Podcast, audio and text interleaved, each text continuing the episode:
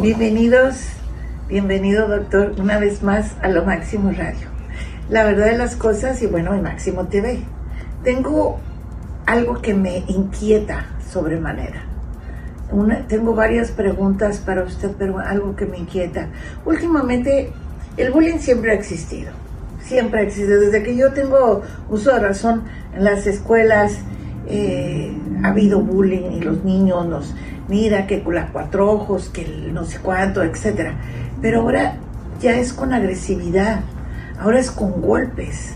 Eso preocupa, porque ahora hasta los niños son capaces de llevar un arma a la escuela. Antes no se veía eso. Ahora, eh, tampoco se escuchaba de que los niños estaban estresados, ahora se estresan. Eh, sí necesitábamos psicólogos y psiquiatras, pero ahora como que esas condiciones están a todo lo que da, ¿no? Y desgraciadamente podemos escuchar que un niño se suicidó o una niña se suicidó. no soy tan antigua, pero en mis tiempos eso no existía. Entonces sí me llama muchísimo la atención, porque ahora un niño puede llegar a ese extremo de suicidarse. Las drogas también existían, eh, la marihuana, etcétera, etcétera, pero nunca de tal manera en que existieran en la escuela como si fueran dulces y lo pueden encontrar en las calles. Han muerto muchísimos niños por la droga. El otro factor es que, se, que sí existía la depresión, supongo, pero se nos quitaba de volada porque nos salíamos a la calle, jugábamos con los patines, etcétera, y ahora ya no. Eh, ¿En qué ha cambiado tanto la sociedad y por qué sucede esto? Ahora, las redes sociales tienen muchísimo que ver, porque obviamente ahora escuchamos eh, de que en las redes sociales también les hacen bullying a los niños y esto puede llegar hasta la muerte. ¿Nos podría dar un consejo al respecto y nos podría explicar qué es lo que realmente está pasando en nuestra sociedad? Claro que sí, gracias por la invitación, estar aquí en Lo Máximo Radio y en Lo Máximo eh, TV, que es uno de los eh, programas, yo diría que de más éxito en estos momentos a través de las redes sociales. Y el tema del bullying siempre ha sido un tema considerado como algo bastante peligroso, tanto así de que ha cobrado la vida incluso de niños de tan solo 10 años de edad, niñas de 12 años de edad que lamentablemente se han quitado la vida. Y cuando hablamos del bullying, dentro de lo que es la psicología, nosotros no lo conocemos como bullying, lo conocemos más como un comportamiento dominante. En inglés es dominant behavior, que tiene que ver con ese poderío que alguien quiere ejercer sobre la otra persona. Son, son dos comportamientos tratando de dominar a la otra persona. Ahora, como usted muy bien lo decía y lo mencionaba, ha existido el bullying de todo el tiempo.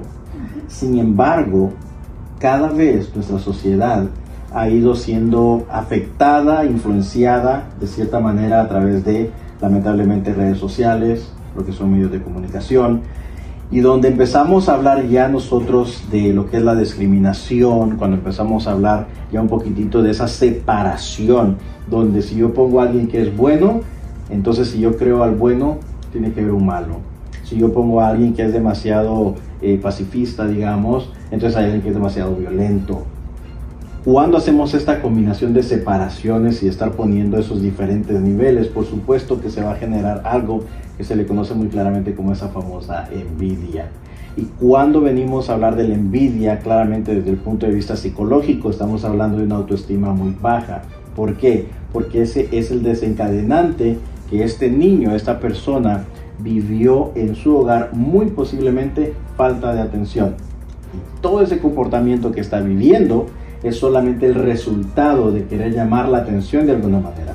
Ahora, cuando hablamos ya de lo que es el cyberbullying, como se le conoce en inglés, o ese eh, acoso cibernético que existe hoy en día, donde se están publicando indirectas, donde están diciendo ciertas cosas y amenazas a través de las redes sociales, eso conlleva a un grado mucho mayor de consecuencia no solamente psicológica, pero que va a atentar en contra de la vida de la persona porque si algo bien es cierto y está comprobado, que las palabras son mucho más dañinas que los golpes.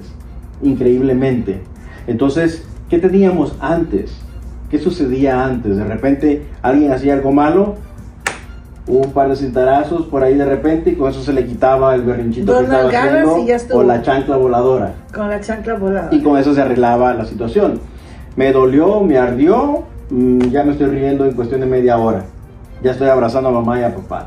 Pero ahora, por obvias razones que tenemos leyes que de repente, no estoy hablando aquí del maltrato físico, no estoy llamando aquí a la violencia, pero que hoy a través de palabras que son muy ofensivas, cuando le decimos de repente la palabra bruto a alguien, torpe, son palabras bastante degradantes que van a dañar a una persona de por vida y una palabra va a durar más tiempo. Entonces, cuando viene a lo que es la parte de la autoestima, esa autoestima va a ser, baja autoestima va a ser el reflejo de ese comportamiento en las escuelas, en el trabajo, en todas las áreas se va a ver reflejado este problema en el cual hoy en día tenemos las consecuencias catastróficas que se viven en todos los niveles, aún hasta dentro de los mismos medios de comunicación.